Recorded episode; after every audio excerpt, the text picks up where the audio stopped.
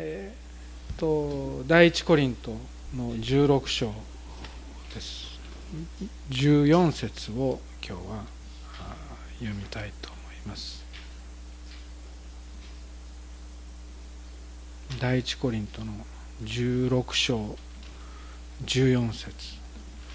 今日のメッセージは題は特別に祈祷からつけませんけれども、まあ、愛の下味ということを お話をしますがまあでもどう導かれるか分かりません。16章14節を皆さんで一緒に読みましょうか。一切のことです。3はい。一切のことを愛を持って行いなさい。この御言葉ですけれども一切のことを愛を持って行いなさい、えー、私たちもあこれは非常に良い言葉だと。壁にかけるといいんじゃないかと思うような御言葉です。あの先に言っておきますけど大変な覚悟がいる言葉です。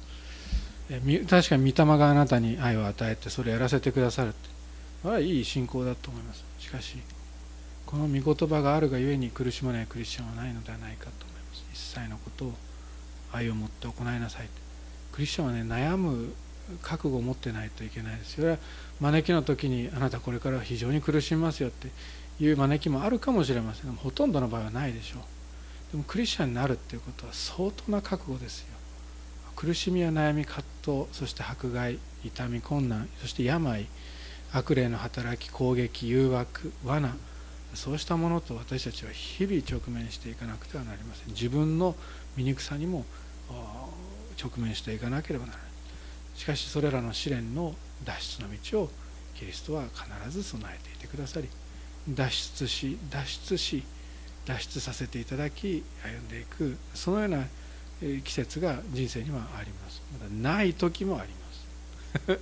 それも言っておきます。全くない時もあります。それはでもあなたが悪いんじゃない。あなたの信仰が浅いからそんなのがないとかそんなのはめちゃくちゃですよ。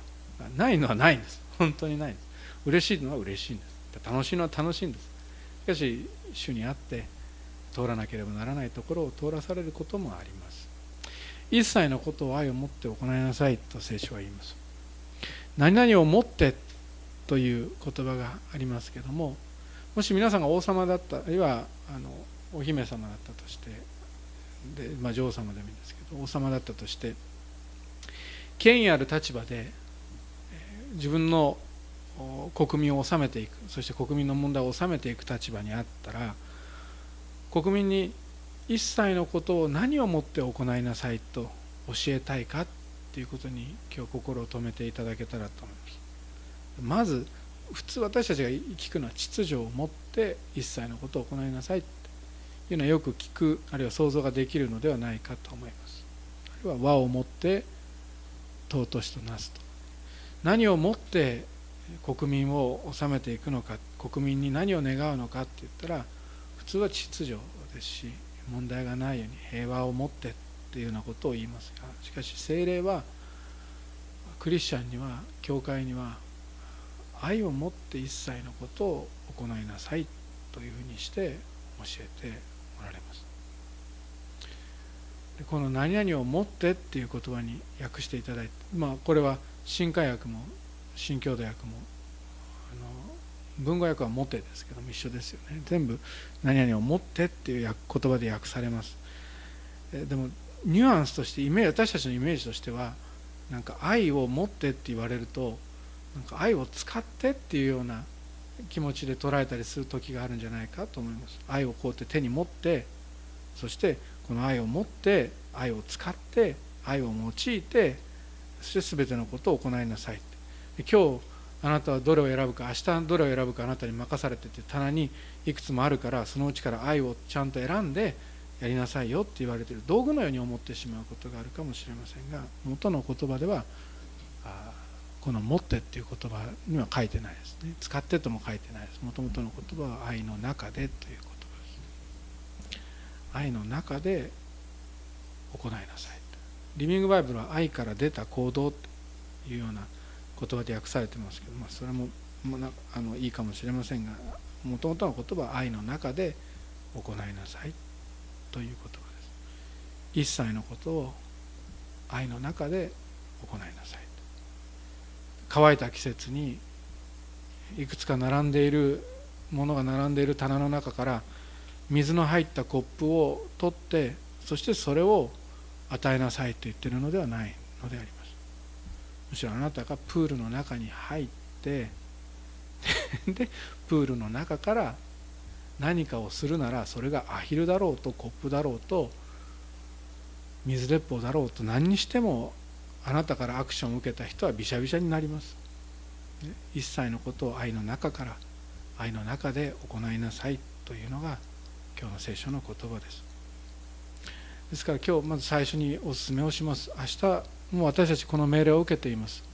私たちはあない愛をどっかから汲んでこなきゃなっていうような考え方ではなくてキリストの愛でもうびしゃびしゃになってるからこの私が何を言おうが何をしようがこれはもう愛に満ちているのだという平安の中で行動を行うことだと思います。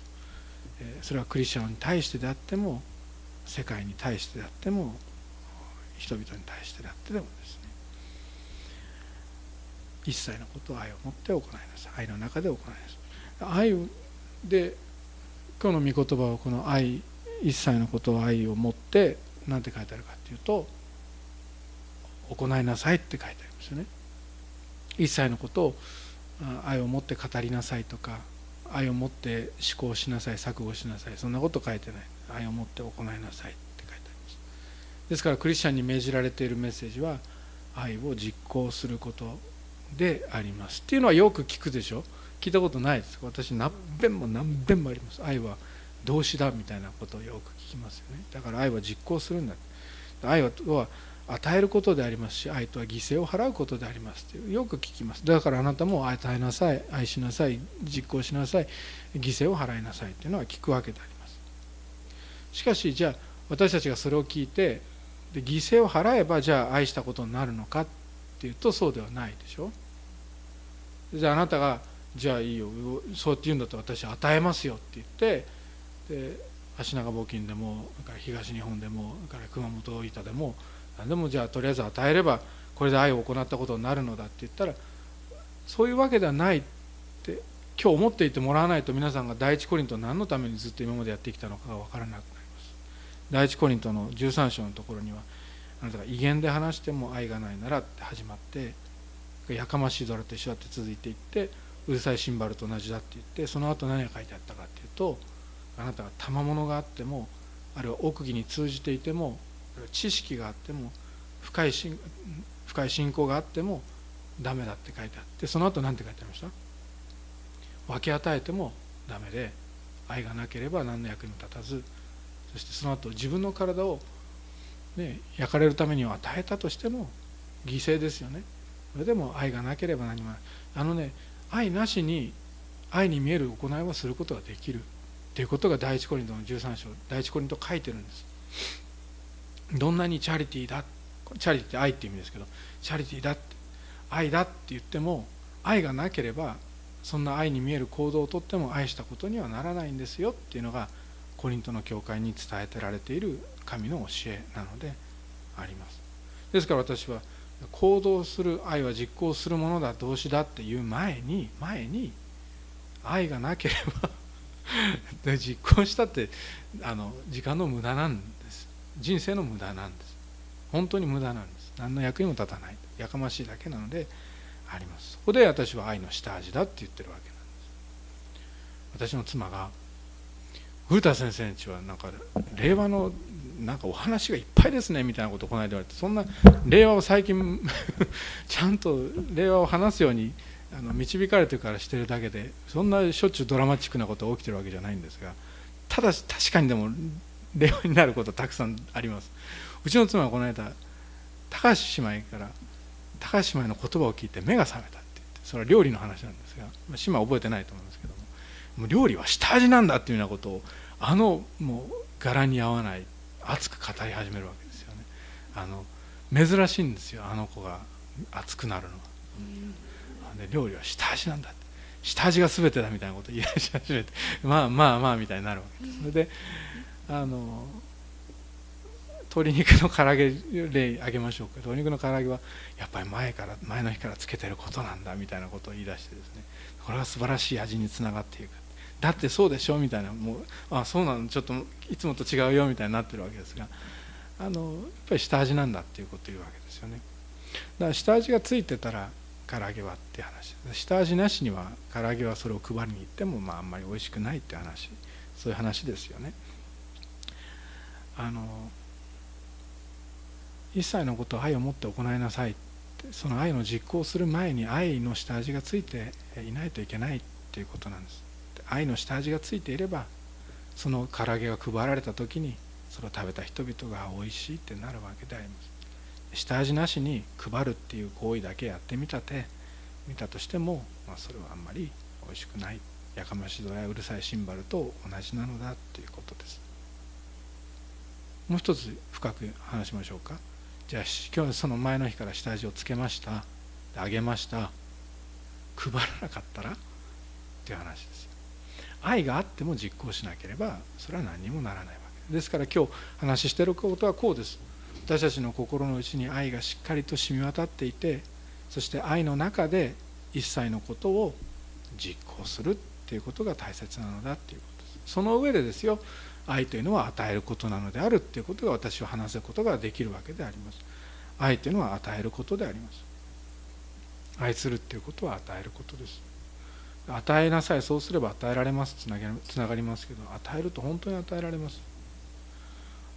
S 社っていう会社があるとしてあるとしてありますけどもそこの著名なドクターがドクターってお医者さんじゃなくて博士が持った研究者の方があの与えるっていうことを常日頃からその会社の中で言っていたっていうことを記事を読みました。持っていないなら借りに行けばいい。そして彼誰かが持っていなければ貸してあげる。聞かれたら教えてあげるべきだし持っているものを与えるべきだっていうことをその企業の中会社の中だけじゃなくて企業間の壁を取り払ってやったっていうことが非常によく書かれていた記事でした。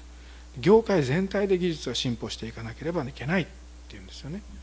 ライバルの P 社に出向いていってその社員の社員向けの講演をしたりとかそれは素晴らしいじゃ日本全体のこの業界の成長を求めていたんですねっていうところじゃなくてこの人は外国企業に求められて技術提携までしに行った。その時は国賊呼ばわりされたそうですけれどもその企業が日本に追いつくんだったら日本はその先に行けばいい話だと言って後悔しなかったと言います。それなんで話してるかっていうとその後なんです。その方がその会社を出られた後辞めになった後にその会社 S 社はその考え方を180度変えたんだそうです。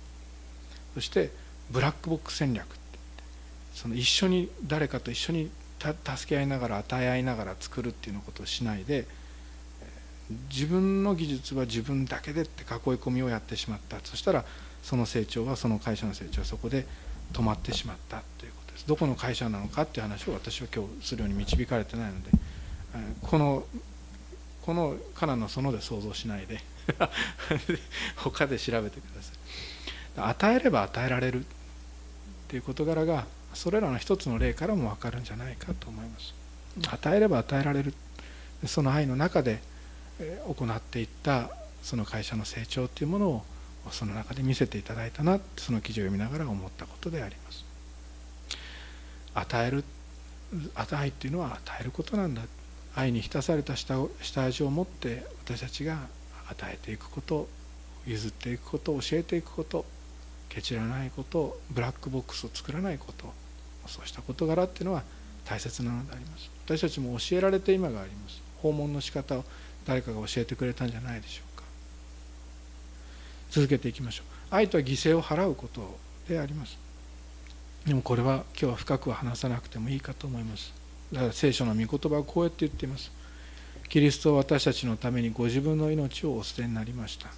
それによって私たちに愛が分かったのです。第一ヨハネの3章16節ですよね。あの愛が分からなかった。愛って何だろうって思うような時にはそれはキリストの犠牲だっていうことキリストの十字架だっていうことを思い出していてほしいと思います。今日の一番教会のクリスチャンがキリストに似ているでしょうか。でいつでも問わなきゃならないんです。今年も問いますし来年も問うんです。再来年も問いて問いかけていきます。もしクリスチャンっていうのは自分一人が助かることなんだよ。自分一人が豊かに富むことなんだよ。それがキリストのキリストそれがキリスト教だよって言ったらそれはキリストの姿とほとんど違いますね。キリストの姿新約聖書の福音書の中からそれを見つけることができないからそういう神学をどうしても強調したい人たちは旧約聖書だけから語るようになっていきます。続けていきましょう。愛とはへりくだることです。へりくだることです。第一コリント13章の愛そして8章まで戻っていくと知識は人を高ぶらせ愛は人の徳を立てますって書いてあるでしょ。人がもし何かを知ってると思ったらその人はまだ知らなければならないことのほどのことも知ってはいないのですっていうのはその御言葉の直後です。8章の1節2節ですけれどコリントの教会は高ぶっていた。んです故に愛が欠けていた。そうした事柄の中から愛に欠けているコリント教会を一切のことを愛を持って行いなさい。ふうにして語られているんです。どんなことでも愛を持って愛の行いをするっていうことですからまずもうあと2つ2点について話しますが1つは「一切のことを」って書かれてますよね。一切のことっていうのは、まあ、一切っていうとなんか抜け道があるように思いますけどギリシャ語では全てです。全部のことを愛もだから今日言ってるんです。覚悟が必要な御言葉であこんな御言葉聞かなきゃよかったって思う日が来るかもしれません。でも私は語らないといけない。恵みの言葉に見えて厳しいですよ。一切のことを愛を持って行いなさいなんです。神の命令は全てなんです。全てなんです。もうちょっと砕いていくとそれはあなたの家庭なんです。職場なんです。新しい人生の視点は開けていく御言葉です。しかし厳しい。それはあなたの教会なんです。それはあなたの教会なんです。教会の一切のことを愛を持って行いなさい。家庭の一切のことを愛を持って行いなさい。学校の一切のことを愛を持って行いなさい。職場の一切のことを愛を持って行いなさい。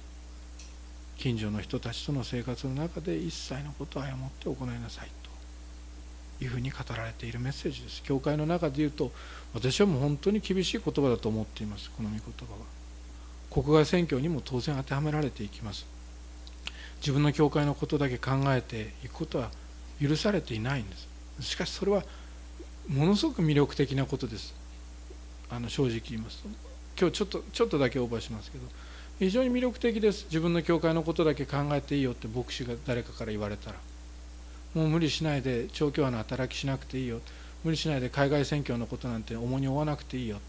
自分の国と自分の教会のことだけ考えてそしてそれに熱心になったらいいよ。って言われたらそんな魅力的な言葉はないです。しかしそれは兄弟姉妹はっきり言いますが許されていない。一切のことを私たちは愛を持って行わなければならないからであります。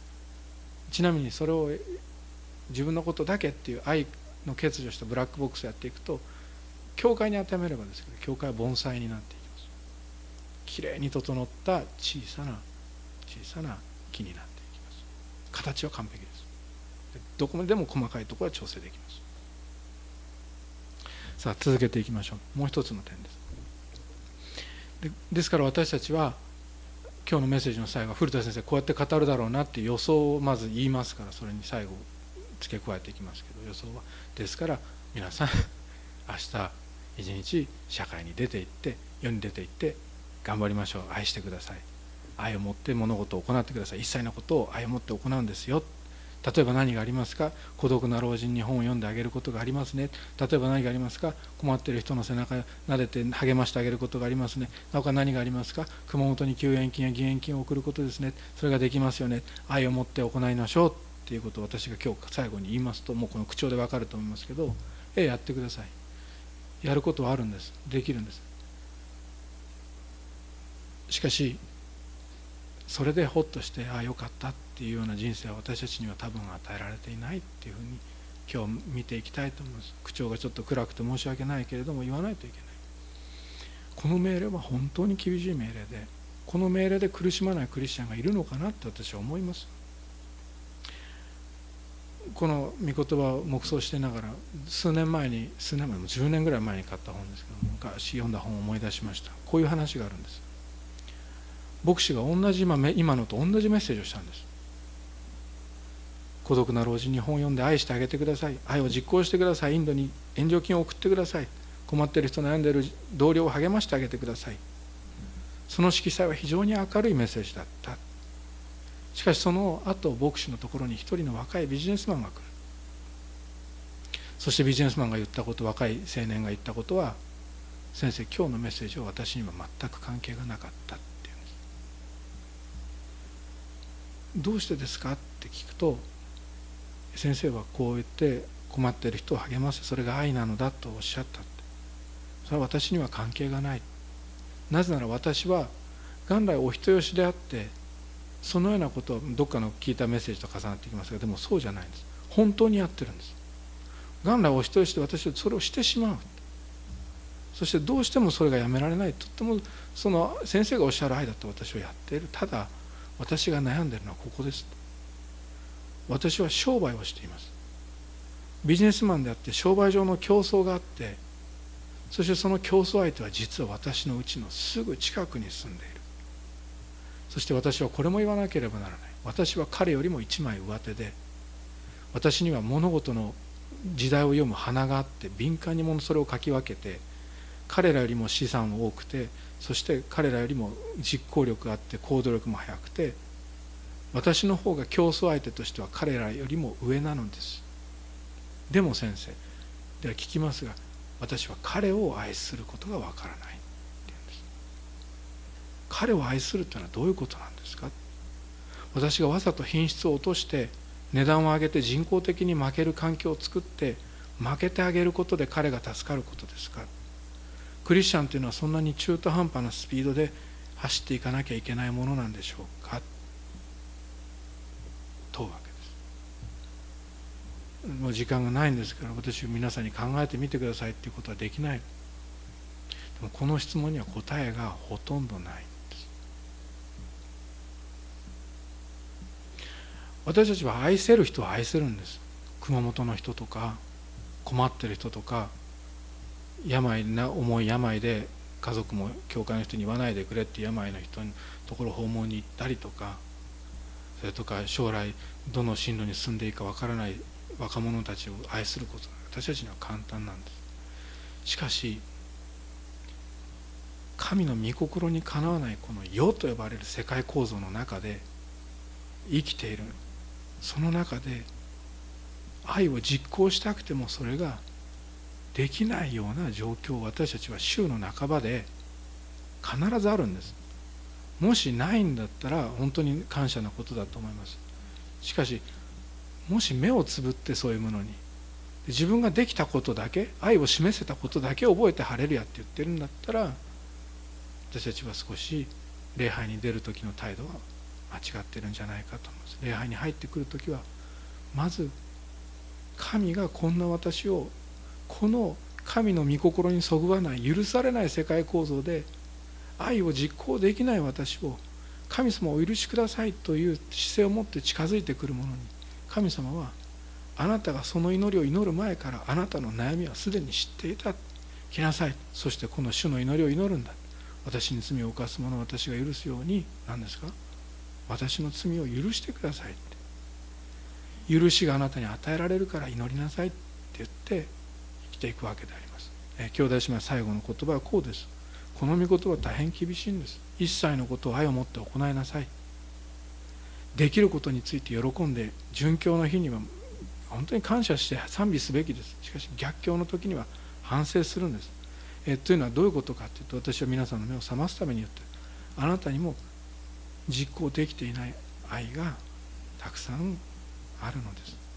ですからそれに苦しむ覚悟を一つ持つだけでなくてでも礼拝の時や今日今日恵みの言葉は語られてないかもしれませんが礼拝の時や祈祷会の時あとは聖書を開く時に恵みの言葉に走っていってすがっていく決断を日々持つっていうことを今日お勧めをいたします。お祈りをいたしましょう。